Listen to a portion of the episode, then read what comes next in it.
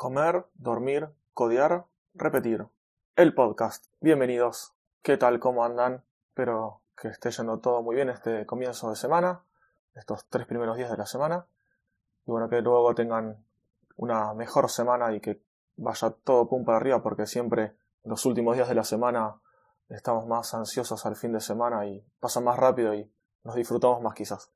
Aunque bueno, yo por suerte trabajo de lo que me gusta, hago lo que me gusta, así que disfruto todos los días. Lo único bueno, digamos, extra diferente el fin de semana es que tengo más tiempo para pasar con mi familia, con mi nena, con mi hija, con mi señora y también, bueno, para hacer cosas extras que no sean estar trabajando. Porque el trabajo solamente, salvo algo muy raro, de lunes a viernes, que justamente es algo que les voy a contar ahora, que pasó eh, dos veces, ya pasó. Diferentes motivos, pero pasó dos veces. Bueno, vamos al, al tema principal de este episodio. Voy a tocar dos temitas o tres chiquititos. El primer tema es eh, sábado, me despierto 8 am de la mañana y tengo un error en las herramientas de monitoreo que uso. Una, por ejemplo, es eh, Uptime Robot, que tengo diferentes chequeos para hacer diferentes pruebas. Bueno, me salta un error. Cuando entro a fijarme al servidor, agarro, me fijo la página, no cargaba o daba errores, no recuerdo bien exacto cuál era el problema, pero lo que sí recuerdo es que cuando entro por SSH a la consola del servidor, cuando intentás, para los que no sepan, en Linux, en las consolas, o en Mac también pasa, cuando vos estás escribiendo en la terminal, con la tecla Tab, el tabulador, tenés eh, la opción de autocompletar. Si vos estás escribiendo algo, apretas la tecla Tab y te va autocompletando en caso de que pueda. Además, bueno, hay diferentes scripts según cosas que uses que se pueden agregar estos autocompletadores, ¿no? Se llaman así. Bueno, entonces eh, estaba escribiendo, estaba haciendo, revisando, a ver los logs, etc. Cuando voy a apretar el tab, algo que ahí te das cuenta, cuando apretas el tab y no te autocompleta y te tira un error raro, eh, ahí ya te dice directamente como que no te des espacio en disco. No recuerdo si te lo dice así o te dice algún error y yo ahí ya me doy cuenta que es que el disco está lleno de algún problema. Bueno, ahí me fijo con una serie de comandos, hay uno que se llama df, df-h, te muestra todo el, estado de las particiones y de los discos y bueno, cuál es el espacio que tiene, el espacio ocupado y el porcentaje libre u ocupado, ¿no? el porcentaje ocupado te muestra. Y bueno, ahí mostraba que el servidor principal estaba al 100% ahí me di cuenta, bueno, que tenía que solucionarlo sí o sí. Eh, esto es a lo que voy, que yo no trabajo los fines de semana, salvo que pase algo muy raro como esto. En ese momento justo mi señora tenía que llevar a, en los dos teníamos que llevar a mi nena a patín. Bueno, la llevó, quedamos en que la llevaba ella, si yo no llegaba a arreglarlo. Pero finalmente, bueno, fue algo rápido. Eh, apagué el servidor, porque para ampliarlo, ampliar el disco hay que apagarlo. Apagué el servidor, eh, lo amplié a la siguiente escala que, que seguía, digamos, valga la redundancia, ¿no? A lo, siguiente, al siguiente espacio, al siguiente nivel del, del, mismo servidor. Terminó de ampliarse, que eso tarda unos minutos. Normalmente dice, no sé si tarda un minuto por giga o algo por el estilo. Eh, bueno, que está ocupado, ¿no? Por giga ocupado, no por giga que tenga el, el servidor configurado. En este caso igualmente era todo ocupado, pues estaba todo lleno. Terminó de ampliarse, lo prendí nuevamente y ahí volvió toda la normalidad. Pero bueno, este era el tema de que les decía que si pasa algo raro, ahí sí obviamente. Con los clientes lo mismo. Los clientes, si me hacen alguna consulta el fin de semana, lo más seguro es que no la responda. Pero si llega a haber algún problema, ahí sí. En caso de haber algún problema, ahí tomo, tomo las riendas, como se dirá, y al momento que pueda, obviamente si estoy en el supermercado no creo que pueda arreglar mucho, pero bueno, ahí Ahí sí lo, resuelvo y trabajo en ese momento. Luego, aparte de esto, esto, bueno, como dije, pasó dos veces. Otro sábado a la mañana también, justo un sábado a la mañana cuando tengo estos problemas. Eh, también me desperté, tenía una alerta de que algo se había caído. En realidad ahí no sabía qué pasó. Estaba caído el servidor Apache. El servidor Apache sí del, del servidor. En ese momento tenía un solo servidor. Y bueno, ahí me lo, lo levanté, el servidor levantó bien, no hubo problemas. No supe por qué se cayó, vi que hubo bastante consumo y demás. En ese momento no tenía demasiadas herramientas de monitoreo en el servidor, Luego agregué New Relic para tener más control de lo que está ocurriendo en el servidor y otras herramientas más. Y ahí lo, bueno, lo que hice fue poner en un cron de manera más fácil y rápida.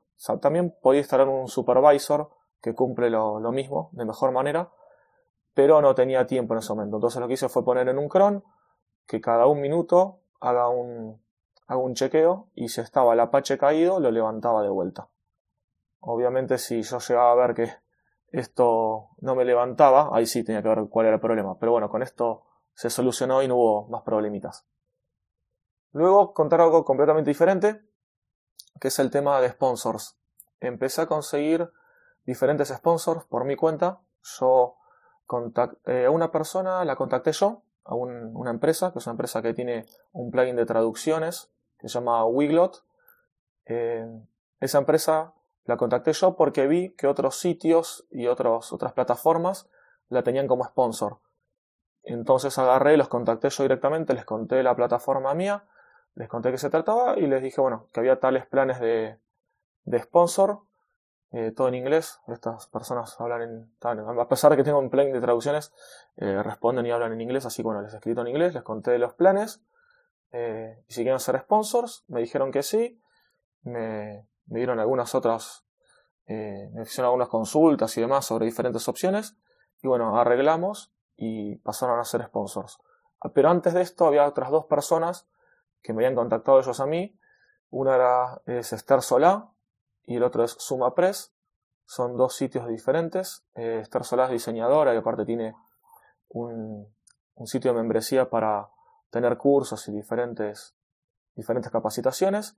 Y en SumaPress es una persona, Pablo Cianés, que lo que hace es desarrollar plugins marca blanca, plugins a medida y desarrollos a medida.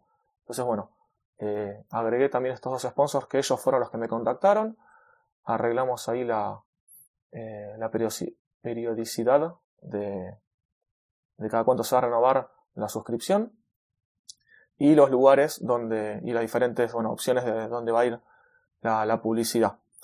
Lo que acá tuve que hacer fue ver, bueno, cómo iba a controlar estos anuncios eh, y demás. No tanto las impresiones, porque yo tampoco, no me pagan por impresiones, sino me pagan por directamente la publicidad en sí.